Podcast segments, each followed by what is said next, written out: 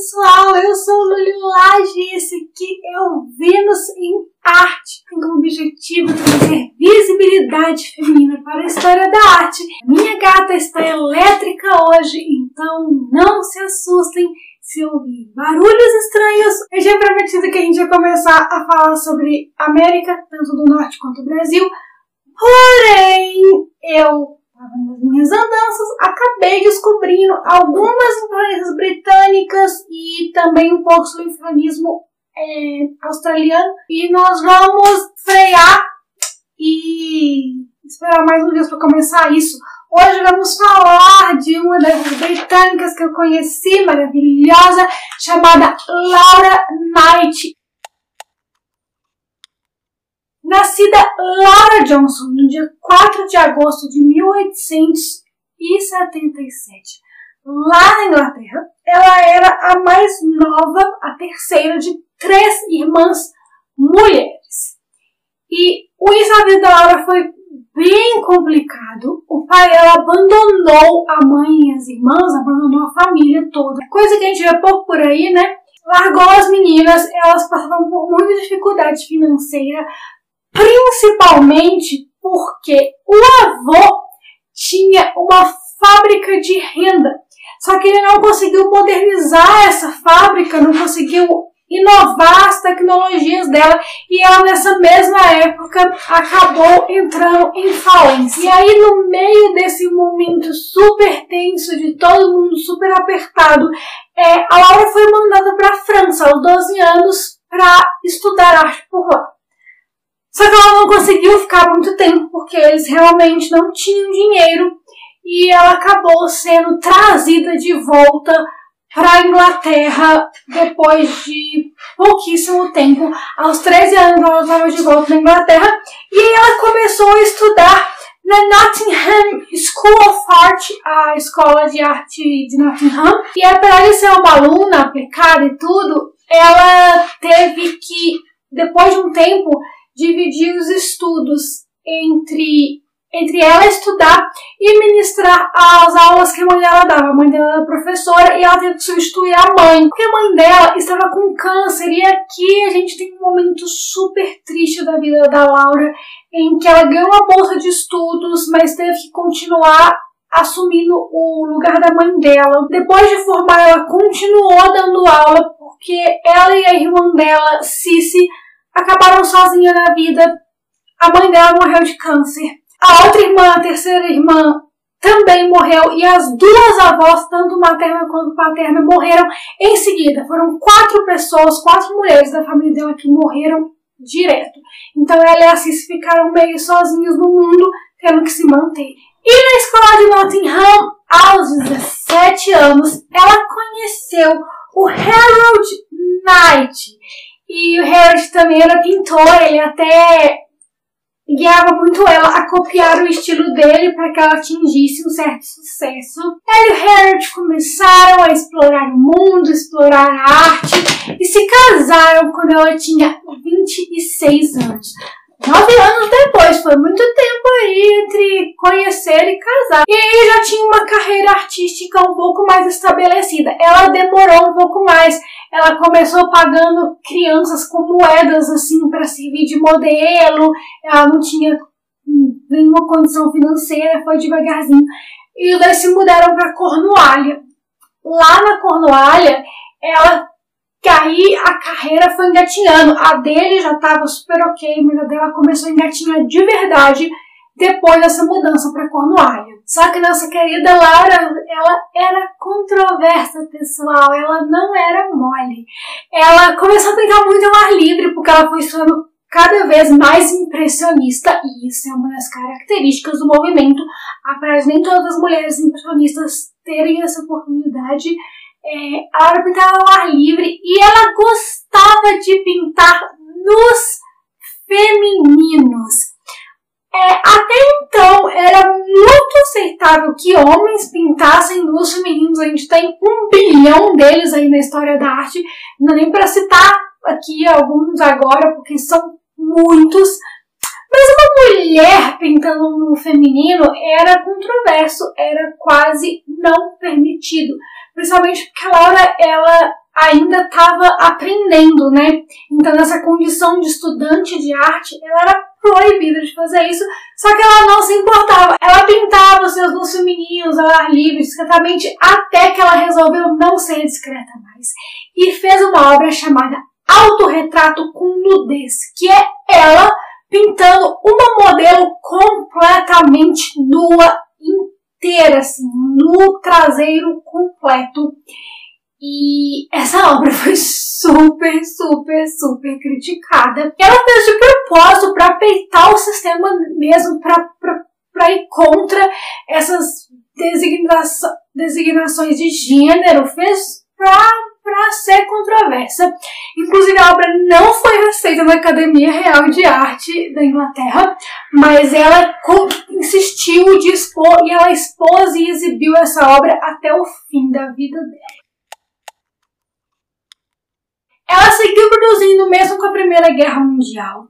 É, inclusive, depois da Primeira Guerra, ela começou a fazer não só pinturas, como também gravuras. E ela pintava muito é, o que as mulheres sim, normalmente pintam mesmo. Pintava crianças, pintava famílias, só que ela várias vezes mudou o foco do olhar dela dependendo de onde ela ia. Ela passou uma temporada em Baltimore. O, quando a gente diz ela, é o casal Knight.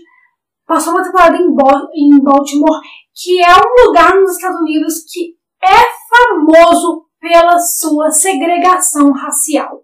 Então ela pintava hospitais em Baltimore, aí ela começou a pintar os hospitais negros de Baltimore. Inclusive tem um filme, um musical que é inspirado no musical da Broadway chamado Hairspray, que aborda um pouco dessa questão da segregação em, em Baltimore, só que um pouco depois da época da Laura. E aí isso foi importante para levar a questão da segregação racial dos Estados Unidos para a Inglaterra, levar essa temática a ser abordada em quadros. Ela também pintou artistas de circo. É muito interessante ver como, como ela ela conseguiu fazer a fama, a gente vai ver aqui que ela chegou a pintar para a família real depois de um tempo, mas ela interpretava pessoas muito marginalizadas pela sociedade. Negros nos Estados Unidos, é, artistas de circo que são nômades. Então, depois que ela voltou para Inglaterra, ficou pintando esses circenses, é, chegaram os Jogos Olímpicos de Verão de Amsterdã, em que ela ganhou medalha de prata em pintura. Isso foi em 1928. Em 1929, ela era tão relevante no cenário artístico britânico que é, foi condecorada com o título de dama. Então a, a Laura não é simplesmente Laura Knight, ela é Dame Laura Knight. Ela tinha esse título da Ordem do Império Britânico. Chegou a Segunda Guerra Mundial e ela foi artista oficial, uma das artistas oficiais na Inglaterra da, da Segunda Guerra. Ela pintou várias mulheres que atuavam na guerra, atuavam no front de diversas formas. E aí, quando acabou a guerra, e os aliados venceram. Ela também pintou as sessões de julgamento dos crimes pós-guerra. Tem algumas obras que ela fez nesses locais também oficialmente. Ela também chegou a pintar muitos ciganos, que é outra, outra sociedade super marginalizada e mesmo nesse momento em que ela era dama, já era super influente, ela pintou em várias obras dela retratando a vida dos ciganos. Muito! E um pouco também de, de nobres. Ela chegou a pintar a Princesa Elizabeth num quadro que foi, não foi muito bem aceito, mas que ela pintou. E Princesa Elizabeth essa, você, se você fez os cálculos aí, você sabe que a princesa Elizabeth da época é hoje a rainha Elizabeth II da Inglaterra. Então a Laura já foi uma das pintoras oficiais dela que hoje é a rainha que está há mais tempo no trono britânico. Ela também trabalhava em bastidores de teatro, pintando bailarinas, artistas e, e afins, mostrando como era essa vida de artistas cênicos na Inglaterra.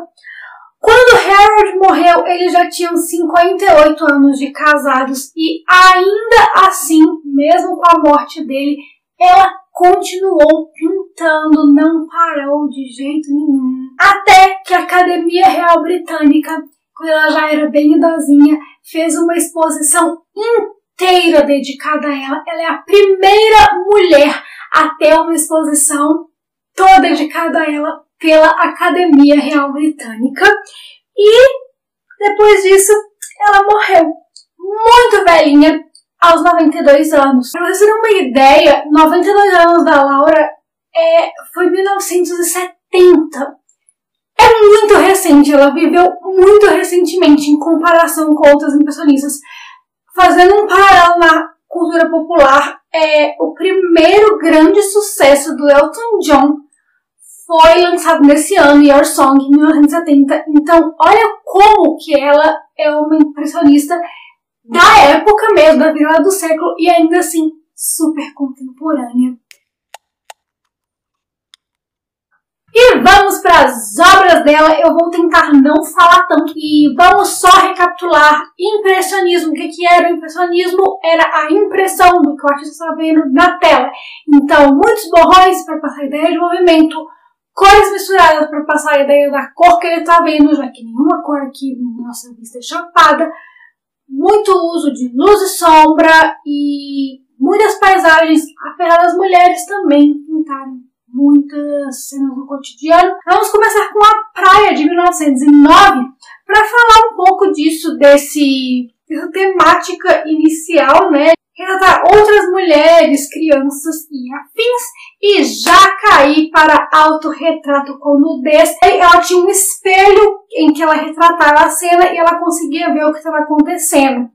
Então, modelo, ela então, o quadro que ela estava pintando, essa obra é um primor. E vermelho, né? Vermelho é uma cor que tudo que essa mulher fazia era para mostrar que ela estava ali para causar.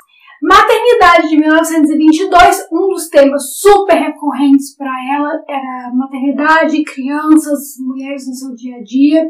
Essas roupas, inclusive, estão um pouco ciganas. Eu não achei exatamente se isso era uma das ciganas que ela pintava, mas eu achei a roupa um pouco característica. Então, pode ser, mas também pode não ser. Amanhecer, de 1933, essa obra não é específica de nenhum desses grandes períodos dela. Eu só coloquei porque eu achei maravilhosa. Eu achei essas duas meninas incríveis, linda demais e um céu lindo e as modelos lindas e mais uma vez ela pintando luz feminina, dessa vez frontal. Laura Knight, você aí no além, conte comigo pra tudo balé, os bastidores de bailarinas dançando é, meio Degas, assim, se a gente parar para pensar na temática, Degas também era impressionista, e onde o movimento se apresenta muito da maneira como apresentava para ele, né? Jovens Ciganos, eu achei essa obra muito com cara de ilustração de, de livro infantil, assim. Igor conversou com suas amiguinhas ciganas é, de 1937 é essa. Dá para ver a assinatura dela no canto inferior esquerdo. Essa é uma das obras mais, mais importantes dela, que é uma obra de guerra. Ruby Loftus enroscando um anel na culatra. Ela ficava ao vivo vendo como funcionavam as mulheres da guerra. Tem vários soldados dela que eram mulheres que ela retratou. Eu escolhi a Ruby Loftus porque eu vi que é uma das mais famosas. E apesar do fundo ser bem borradinho, eu não achei a Ruby tão impressionista, a personagem principal em si, nem as máquinas. Já tá um pouco mais realista aí, né? Já tá bem fiel à realidade, mas enfim. Elizabeth inaugurando o New Broadgate de 1948 é a obra que não gostaram muito, não foi muito bem recebida.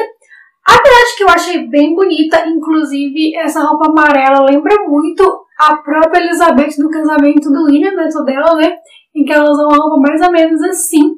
E terminamos com a princesa Elizabeth, hoje rainha é, se você não está apaixonado pela Laura, eu sugiro que volte para mim e escute tudo de novo.